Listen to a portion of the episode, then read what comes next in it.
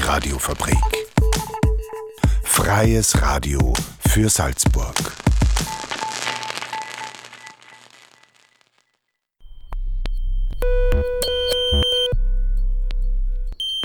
Unerhört. Das Magazin. Offen und vielschichtig. radiofabrik.at slash unerhört.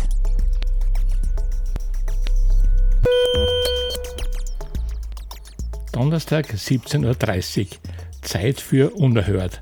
Das Magazin offen und vielschichtig auf der Radiofabrik. Es begrüßen euch heute Elfi Walch und Ottmar Beer. Wir haben die erste Sommerwoche und der Juni ist weltweit auch als Pride Month übersetzt stolzer Monat bekannt. Er soll an die Aufstände im Juni des Jahres 1969 in New York City erinnern, die als Urknall zur Umsetzung der Gay Rights, also der Schwulen- und Lesbenrechte, angesehen werden. Zum Pride Month haben wir heute einen Themenschwerpunkt. Der Juni ist also der international gefeierte Pride Month, der Monat, in dem die sexuelle Vielfalt der Gesellschaft gefeiert wird. Und es ist der Monat, der für Stolz, Toleranz und Selbstbewusstsein der LGBTQIA-Plus-Community steht. LGBTQIA Plus ist die Abkürzung für die englischen Wörter Lesbian, Gay, Bisexuell, Transsexuell, Queer, Intersexuell und Asexuell. Der Begriff umfasst also lesbische, schwule, bisexuelle, transsexuelle, queere, intersexuelle und asexuelle Menschen. Pride, das englische Wort für Stolz, soll signalisieren, dass Menschen stolz auf sich sein sollten und können, egal welche sexuelle Identität und Orientierung sie haben. Und nun die Schwerpunktthemen. Was Pinkwashing ist, damit hat sich unerhört Redakteur Dominik Schmid auseinandergesetzt. Und Dominik gestaltete auch den zweiten Beitrag. In dem geht es um Aufklärungsworkshops zur sexuellen Vielfalt an Schulen. Und unerhörte Redakteurin Susi Huber war bei einer Buchvorstellung für uns. Das Werk Interpride beschreibt, wie sich Menschen auf der ganzen Welt für das Thema Intersexualität einsetzen. Wir beginnen jetzt mit Pinkwashing. Ähm, den Begriff Greenwashing kennt man ja schon länger. Das ist dann der Fall, wenn sich ein Unternehmen als besonders umweltfreundlich gibt, obwohl es das vielleicht gar nicht ist.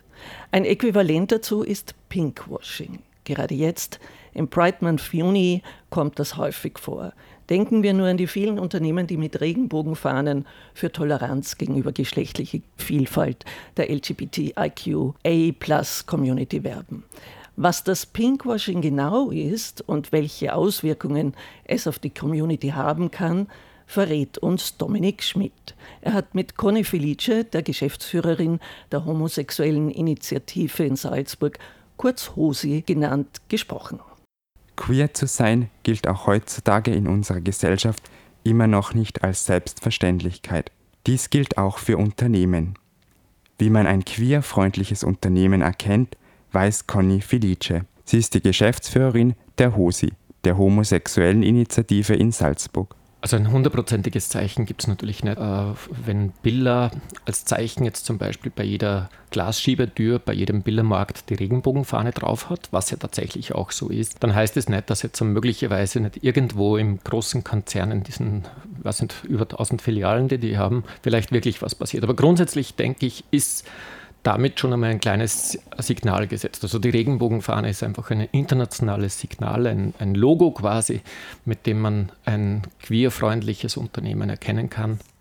Wenn sich ein Unternehmen besonders queerfreundlich darstellt, dies aber in Wahrheit gar nicht ist, ist die Rede vom Pinkwashing. Der Begriff Pinkwashing geht wie der Begriff Greenwashing auf das englische Wort Whitewashing zurück. Das kann mit Schönfärberei übersetzt werden.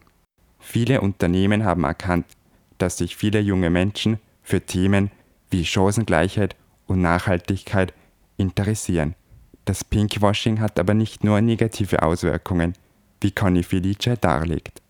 Ganz viele Menschen in der Szene äh, behaupten, dass sich immer wieder Unternehmen äh, dieses männlichen Umhängen, obwohl sie gar nicht so aufgeschlossen sind. Äh, ich halte das trotzdem grundsätzlich einmal für gut, wenn Unternehmen sich das Regenbogenfähnchen umhängen und damit auch werben, weil das einfach ein Statement ist. Und damit kommen sie selber nämlich auch in eine Erklärungssituation, wo sie, wo sie dem ja auch nachkommen müssen, weil sonst kriegen sie ja von außen diesen Fingerzeig, hey, ihr seid ja gar nicht wirklich so aufgeschlossen, wie ihr tut. Das heißt, es ist schon eine, eine gewisse Anstrengung dann notwendig der Unternehmen. Zudem muss das Pinkwashing differenzierter betrachtet werden egal ob Billa oder die ÖBB oder die erste Bank, die sich ganz stark eben auch für die queere Community österreichweit einsetzen äh, und wirklich etwas machen für die Community. Äh, bei denen wird man wahrscheinlich nicht äh, mit hundertprozentiger Sicherheit feststellen können, dass die tausenden Mitarbeiterinnen, die in diesen Unternehmen sind, wirklich alle diese Werte des der queeren Community auch vertreten. Da sind sicher schwarze Schafe dabei und da sagen dann möglicherweise dann auch äh, queere Aktivistinnen, hey, das ist Pinkwashing, was ihr macht, ihr vertretet das gar nicht wirklich. Nur trotzdem, das Standing, das das Unternehmen hat, eben wenn sie in die Öffentlichkeit geht mit der Regenbogenfahne, das ist schon ein sehr hoher Anspruch, finde ich. Und das ist aus meiner Sicht jetzt sicher höher zu bewerten, als wenn irgendwo in einem mehrtausend Mitarbeiterinnenunternehmen irgendwo etwas passiert. Die LGBTQ-Community besteht unter anderem aus Schwulen, Lesben, Transgender und intergeschlechtlichen Personen. Dementsprechend müssten all diese Personengruppen im gleichen Maße in der Werbung vertreten sein. Doch ob dies wirklich so ist, lässt sich zumindest wissenschaftlich nur schwer feststellen, denn es gibt kaum Studien zu diesen Themen. Aber das, was man natürlich wahrnimmt, das ist in der Vergangenheit, ist halt äh, sicherlich mit den Klischeebildern zwei Männer oder auch zwei Frauen gespielt worden. Transpersonen als Transpersonen erkennbar wüsste im Moment da keine Werbung, die mir jetzt wirklich speziell einfällt. Inter, da wüsste ich auch nicht, dass irgendeine Werbung sich da drauf gesessen hätte. Ich wüsste da nicht, wie sie das jetzt dann wirklich im Speziellen macht, aber das wäre vielleicht eine Challenge. Äh, ja, kann ja noch kommen. Wir uns überraschen. Laut einer finnischen Studie zahlt sich Queerfreundlichkeit übrigens aus, denn Unternehmen, die wirklich queerfreundlich sind, haben einen höheren Börsenwert. Conny Felice meint dazu, ich denke, dass gerade Personen, die vielleicht im Alltag einer gewissen Diskriminierung ausgesetzt sind, auf der anderen Seite dann sehr, sehr treue Kunden und Kundinnen sein können für Unternehmen, die sich eben offensiv für deren Rechte einsetzen. Und somit kann ich mir natürlich vorstellen, dass das auch einen monetären Vorteil hat. Das war ein Beitrag zum Thema Pinkwashing. Dominik Schmidt hat mit Conny Felice unter anderem darüber gesprochen, wie sich Pinkwashing auf die LGBTQIA-Plus-Community auswirken kann. Und um ein bisschen selbstkritisch zu bleiben, auch wir könnten den Vorwurf erhalten, ein bisschen Pinkwashing zu betreiben. Wir hören jetzt nämlich Musik vom Transgender-Künstler Maybe Phoenix. Hier ist er mit I'm So Happy Useless.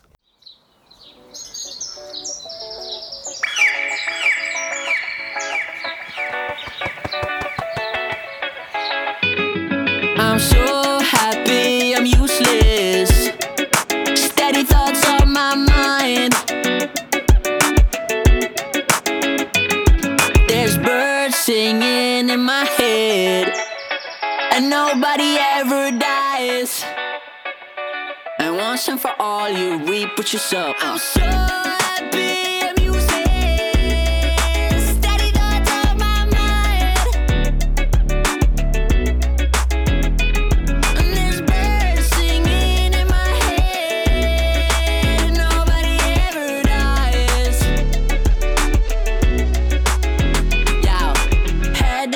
Like a superstar. Got my pulse checked by my manager. Like an idiot on the freeway. Burn our dreams up in an ashtray.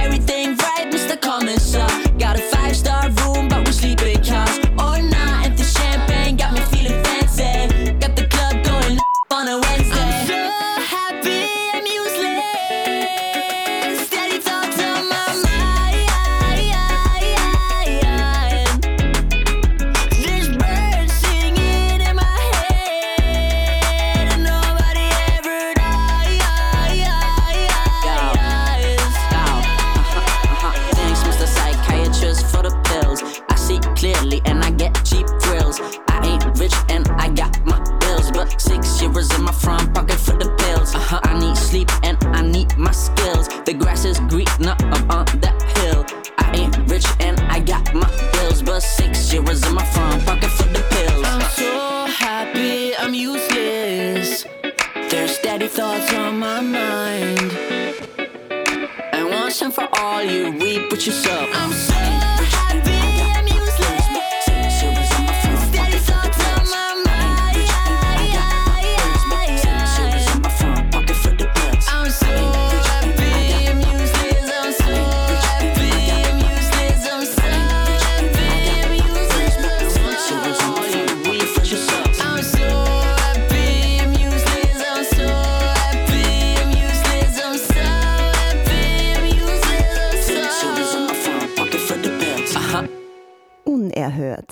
Das Magazin. Offen und vielschichtig. Radiofabrik.at slash unerhört. Jetzt im Juni wird also häufig für Toleranz gegenüber Menschen mit unterschiedlichen sexuellen Ausrichtungen geworben. Aber diese Beschränkung auf die vier Wochen könnte sich vielleicht auch ändern, wenn wir diese Toleranz von klein auf mitbringen würden. Klarerweise muss uns diese aber auch erlernt werden. Vielleicht auch in der Schule. Welche Rolle dabei die Schule und hier vor allem der Aufklärungsunterricht spielen, das weiß wiederum unerhört Redakteur Dominik Schmidt. Er hat Sarah Thome zu diesem Thema befragt. Sarah Thome arbeitet bei der HOSI Salzburg und hält Aufklärungsworkshops in Schulen ab. Viele queere SchülerInnen trauen sich immer noch nicht, ihr Queersein öffentlich zu machen. Denn dann stoßen sie häufig auf Verhaltensweisen, die von psychischer bis hin zu physischer Gewalt gegen sie reichen. Laut Studien sind circa drei Viertel der queeren SchülerInnen davon betroffen. Dies geht aus einer Informationsseite der Stadt Wien hervor. Das könnte sich ändern, wenn queere Themen bereits in der Schule und hier vor allem im Aufklärungsunterricht thematisiert würden, weil dann jeder das Gefühl hat, dass es ein Teil der Gesellschaft ist, dass es eine Gruppe ist, die akzeptiert und vor allem auch äh, respektiert gehört. So Sarah Thome. Sie leitet die Bildungsprojekte bei der Hose in Salzburg. Sarah Thome und ihre KollegInnen bieten regelmäßig Workshops an Schulen an, die sich mit dem Themen Queersein beschäftigen. Sarah Thome kann daher einschätzen, wie es mit der Wissensvermittlung in diesem Bereich an den Schulen aussieht. Was man merkt, ist, dass Jugendliche sich allgemein selbst viel weiterbilden, habe ich den Eindruck. Gerade durch auch Zugang zu Social-Media-Kanälen ähm, haben die durchaus oft schon ein relativ hohes Vorwissen zu dem Thema. Aber ich glaube tatsächlich, dass da relativ wenig davon ähm, in der Schule gelehrt wurde. Ein wichtiger Punkt der Workshops ist die Selbstreflexion für die SchülerInnen. Also einfach, dass die SchülerInnen die Chance bekommen, sich wirklich in solche Prozesse auch reinzudenken. Was bedeutet es, ein Coming-out zu haben? Neben den Workshops, die von schulexternen Personen durchgeführt werden, muss aber auch das Lehrpersonal in die Pflicht genommen werden. Weil da gibt es auch ganz viele Studien, die zeigen, dass wenn Diskriminierung passiert, ich glaube sogar fast 50 Prozent der SchülerInnen sich wirklich alleine gelassen fühlen und nicht das Gefühl haben, dass ähm, Lehrkräfte hinter ihnen stehen. Und ich denke, von dem her wäre es wichtig, wenn auch Lehrkräfte und wenn es im Pride Month ist, anlässlich dessen irgendwie eine Themenwoche machen oder wenigstens eine Veranstaltung machen, wo sie versuchen, darüber aufzuklären. Wichtig ist, dass sie sich natürlich in dem Themenbereich auch fortbilden und ein Wissen natürlich auch mitbringen. Auch dazu bietet die HOSI spezielle Workshops an. Doch wie alt sollten SchülerInnen eigentlich sein, um sie mit queeren Themen vertraut zu machen? Diesbezüglich gehen die Meinungen auseinander. Sarah Thome sagt dazu: Also, wir bieten unsere Workshops in Schulen erst ab dem 12. Lebensjahr an. Prinzipiell, wenn man das in einer einfachen Sprache macht und gar nicht so viel um sexuelle Orientierung, sondern vielleicht um einfach über verschiedene Familienformen zu reden, wäre sowas prinzipiell auch schon in der Volksschule möglich. Dominik Schmid hat mit Sarah Thome von der Homosexuelle Initiative in Salzburg gesprochen, nämlich wie ein Aufklärungsunterricht ablaufen sollte, damit er auch queere Themen behandelt und was sich dadurch verändern könnte. Und nun kommen wir zur angekündigten Buchpräsentation. Susi Huber war Anfang Juni bei der Buchvorstellung zu Interbright, Perspektiven aus einer weltweiten Menschenrechtsbewegung im Shakespeare. Sie hat sich mit dem Herausgeberinnenkollektiv Paul Haller, Luan Pertl, Tino Ponzner und Alex Jürgen zu einem Interview getroffen. Mein Name ist Luan Bertel und ich verwende keine Pronomen. Mein Name ist Tino Ponze, ich verwende auch keine Pronomen. Paul Haller, mein Pronomen ist er. Alex Jürgen, bei mir ist es S, R, Sie in absteigender Reihenfolge. Intersex-Menschen haben von Geburt an sowohl weibliche als auch männliche Geschlechtsmerkmale. Deshalb sind die Personen nicht klar männlich oder weiblich, eben inter, also dazwischen. Es ist durchaus relevant zu fragen, mit welchen Pronomen die Personen angesprochen werden wollen. Wenn sich jemand wünscht, ohne Pronomen angesprochen zu werden, kann man das mit Hilfe des Vornamens machen. In diesem Fall, in diesem Fall Luan bzw. Tinu. Ich habe sie gefragt. Er schreibt im Klappentext des Buches, Interpride ist die Antwort des Herausgeberinnenkollektivs auf die Beschämungen, Normierungen und Gewalt, die intergeschlechtliche Menschen tagtäglich auf der ganzen Welt erfahren. Ich möchte genau über diese Gewalt und Beschämungen im Radio offen sprechen. Könnt ihr mir darüber etwas erzählen? Zuerst antwortet Luan Pertl. Ich glaube, ein wichtiger Schritt ist einfach mal Aufklärung der Gesellschaft. So, ne, wir, brauchen, wir brauchen eine Aufklärung darüber, ähm, dass intergeschlechtliche Menschen ähm, diskriminiert werden auf der Ebene der Medizin, was halt einfach bedeutet, dass geschlechtsnormierende Operationen und Behandlungen stattfinden, zu denen intergeschlechtliche Personen nicht eingewilligt haben. Oder wenn sie eingewilligt haben, dann haben sie deshalb eingewilligt, weil sie keine vollumfassende Aufklärung erhalten haben. Das heißt, sie haben eine Diagnose erhalten oder ihnen wurde gesagt, ähm, dass ihre innenliegenden Gonaden äh, Krebs entwickeln können und deshalb äh, haben sie dann zum Beispiel eine ähm, unterschrieben, dass man ihnen die quasi entfernen darf.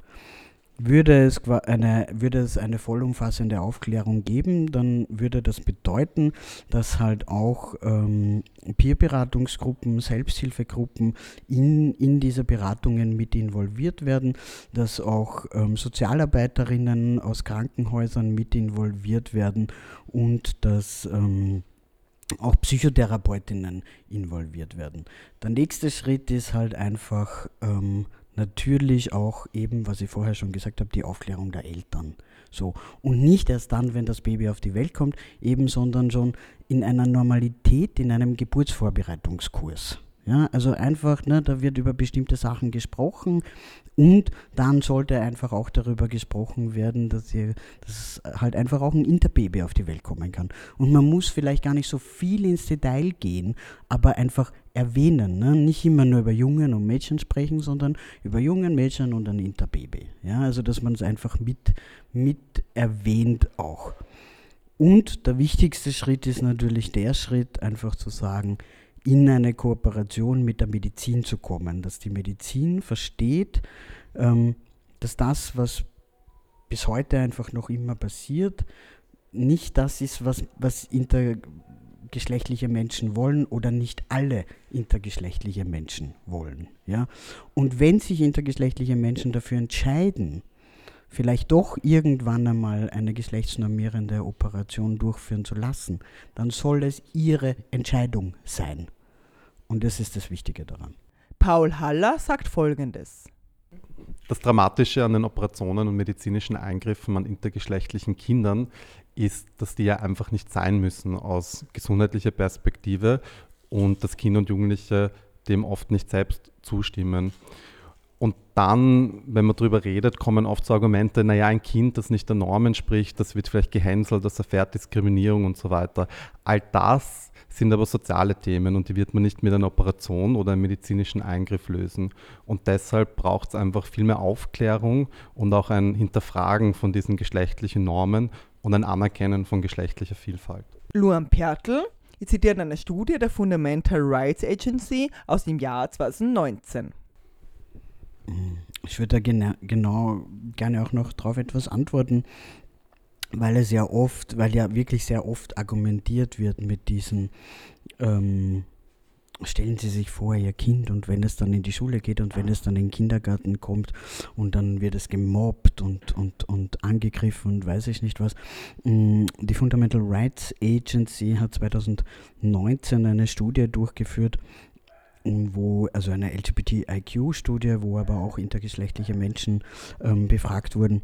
Und da haben 46 Prozent der 15- bis 17-Jährigen, die Operationen erfahren haben, ja, gesagt, dass sie in der Schule aufgrund ihrer Intergeschlechtlichkeit äh, Bully Bullying, also Mobbing erfahren. 14 Prozent von diesen 15- bis 17-Jährigen haben auch gesagt, aufgrund ihrer Intergeschlechtlichkeit einfach auch sexuelle Übergrifflichkeiten erfahren. Und diese Menschen sind operiert. Ja?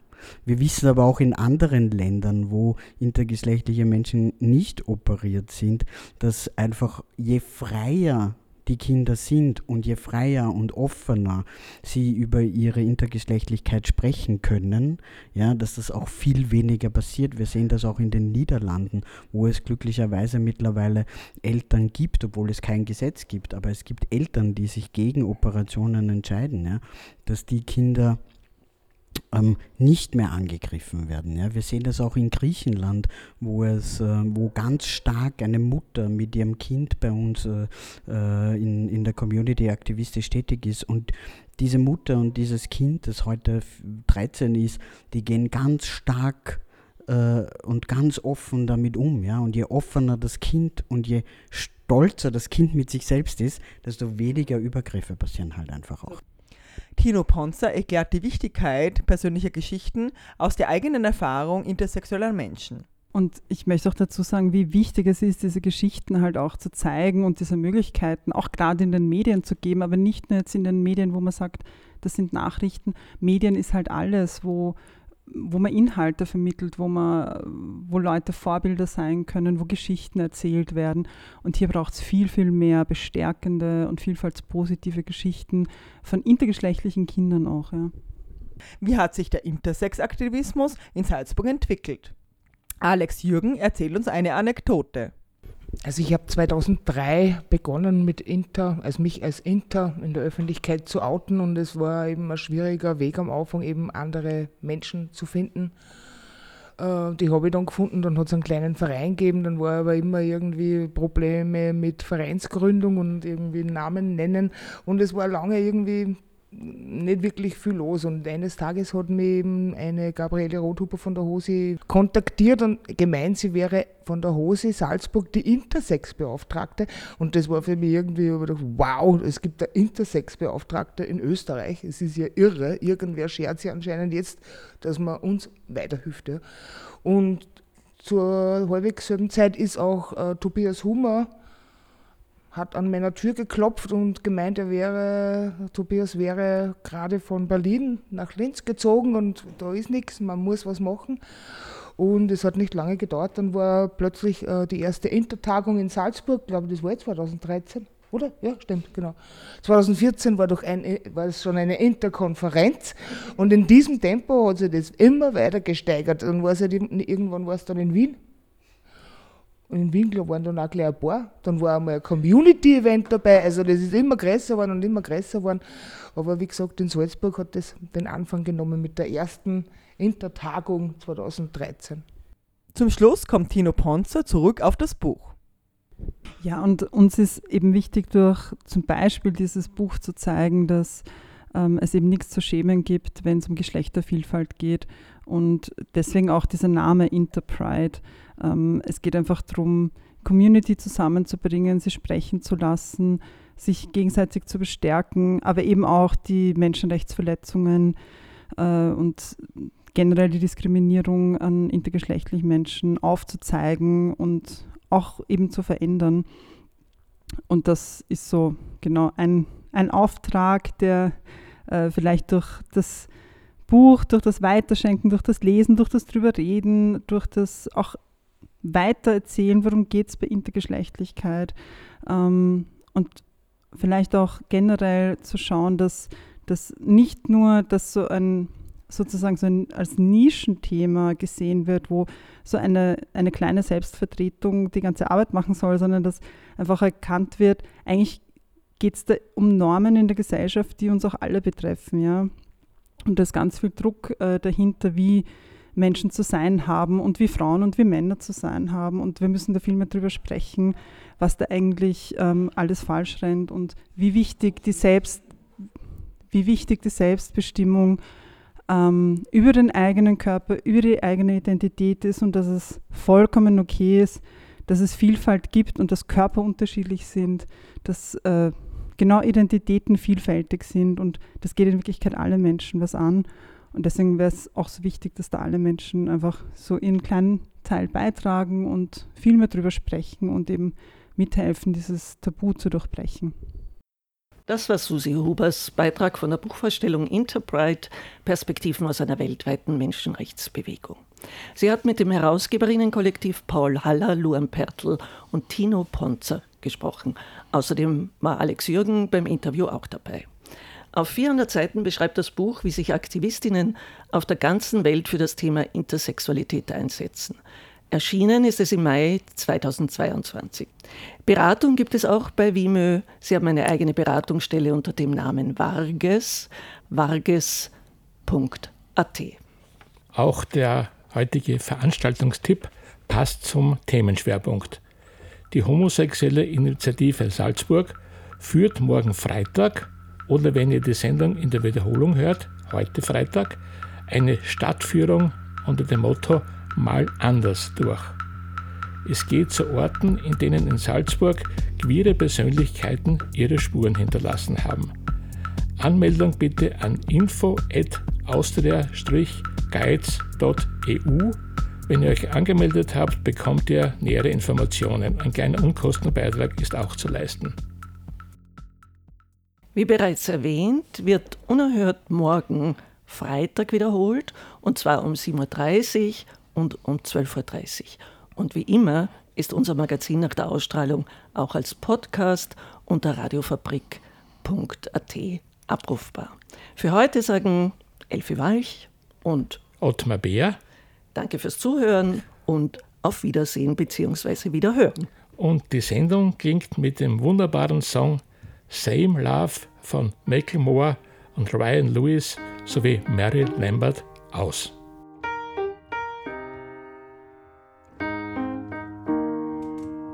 When I was in the third grade, I thought that I was gay, cause I could draw. My uncle was, and I kept my room straight. I told my mom, tears rushing down my face. She's like, Ben, you've loved girls since before pre K. Tripping. Yeah, I guess she had a point, didn't she? Bunch of stereotypes all in my head. I remember doing the math, like, yeah, I'm good at Little League. A preconceived idea of what it all meant. But those that like the same sex have the characteristics. The right wing conservatives think it's a decision. And you can be cured with some treatment in religion. Man made rewiring of a predisposition, playing God. Oh nah, here we go. America the brave still fears what we don't know. And God loves all his children. It's somehow forgotten, but we paraphrase a book written 3,500 years ago. I don't know. And I can't change. Even if I tried, even if I wanted to.